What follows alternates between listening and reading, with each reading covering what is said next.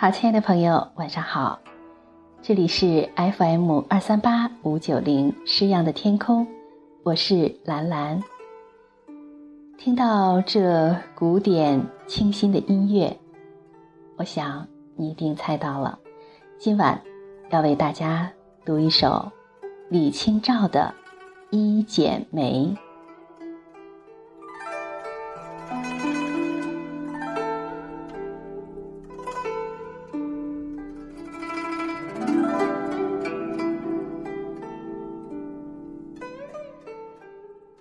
红藕香残玉簟秋，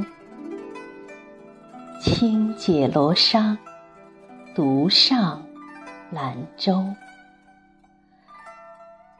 云中谁寄锦书来？雁字回时，月满西楼。花自飘零。水自流，一种相思，两处闲愁。此情无计可消除，才下眉头，却上心头。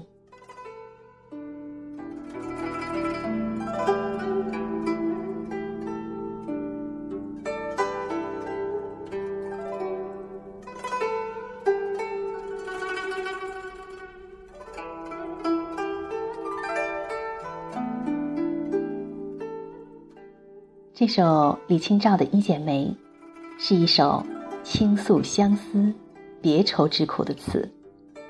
这首词在《花庵词选》中题作《别愁》，是李清照写给新婚未久即离家外出的丈夫赵明诚的。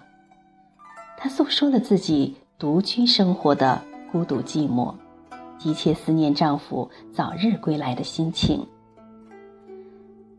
作者在此中以女性特有的敏感，捕捉稍纵即逝的真切感受，将抽象而不易琢磨的思想感情，以素淡的语言表现出具体可感、为人理解、耐人寻味的东西。词的上阙首句“红藕香残玉簟秋”。写荷花凋谢、竹席尽凉的秋天，空灵韵界。红藕，也就是粉红色的荷花。玉簟呢，就是精美的竹席。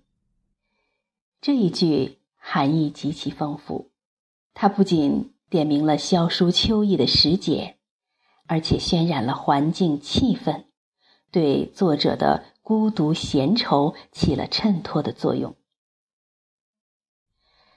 表面上写出荷花残、竹席凉这些寻常的事情，实际上是暗含着青春易逝、红颜易老、人去席冷之意境。轻解罗裳，独上兰舟，是写其白天泛舟水上的事情。词人。解开绫罗裙，换着便装，独自划着小船去游玩。清洁与独上，栩栩如生地表现出了她的神态和举动。而云中谁寄锦书来？惦念丈夫，望眼欲穿，真是一封家书抵万金。而燕子回时，月满西楼，是他思夫的迫切心情。突然自现的外在的表现，作者借助于鸿雁传书的传说，画面清晰，形象鲜明。他渲染了一个月光照满楼头的美好夜景。然而，在喜悦的背后，蕴藏着相思的泪水。月满西楼，写月夜思妇，凭栏望眺。月已西斜，足见他站立楼头已久，这就表明了他思夫之情更深更切。盼望音讯的他，仰头探望，竟产生了雁足回书的遐想。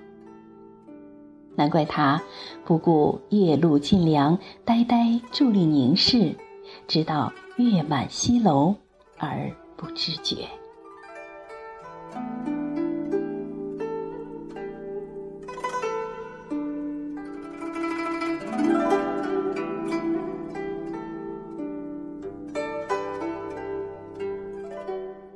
我们再来看一下这首词的下阙。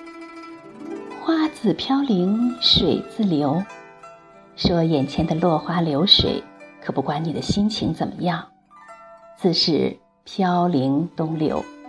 其实这一句还有两个意思。花自飘零，是说她的青春像花那样空自凋残；水自流，是说她的丈夫远行了。像悠悠江水空自流。只要我们仔细的玩味一下，就不难发觉，李清照既为自己的红颜易老而感慨，更为丈夫不能和自己共享青春，让他白白的消逝而伤怀。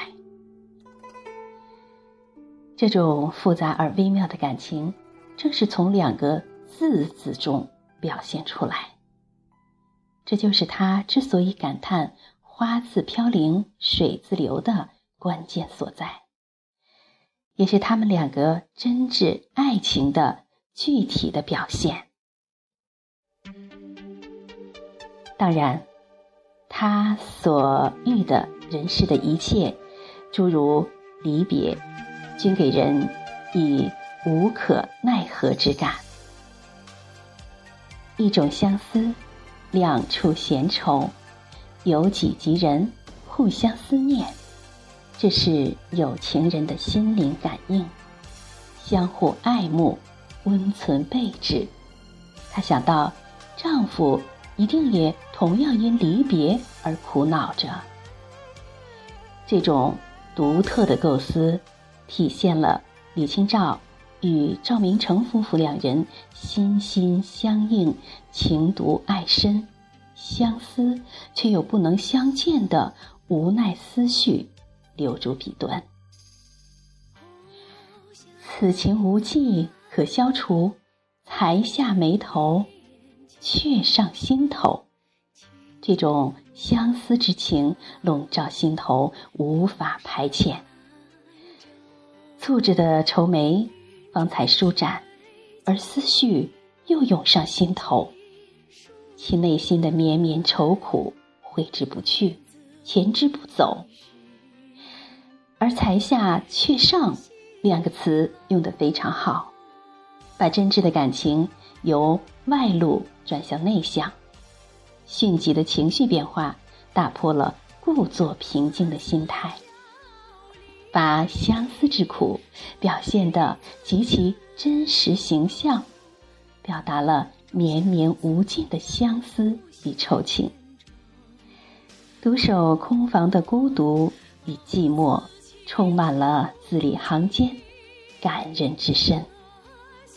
这和李煜“乌夜啼，剪不断，理还乱，是离愁，别是一番滋味。”在心头，有异曲同工之妙处，成为千古绝唱。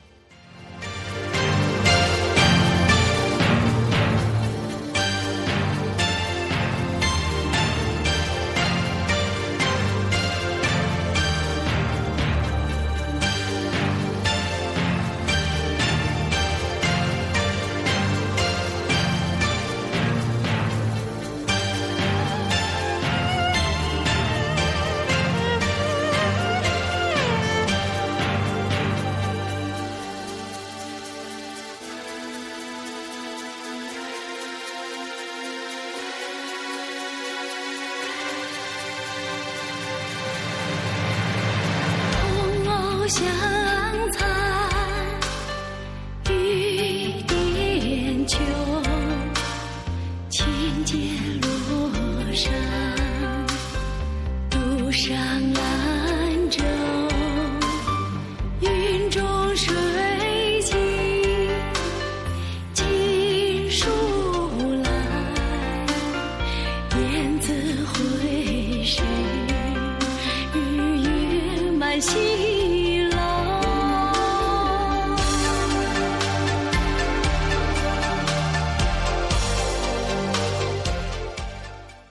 这首《一剪梅》，笔调清新，风格细腻，给景物以情感，景语即情语，景物体现了他的心情，显示着他的形象特征。此人移情入景，借景抒情，情景交融，耐人寻味。好，亲爱的朋友，这里是 FM 二三八五九零是样的天空，我是兰兰。今晚为您赏析了李清照的《一剪梅》。好，今天的节目就到这里，祝您晚安。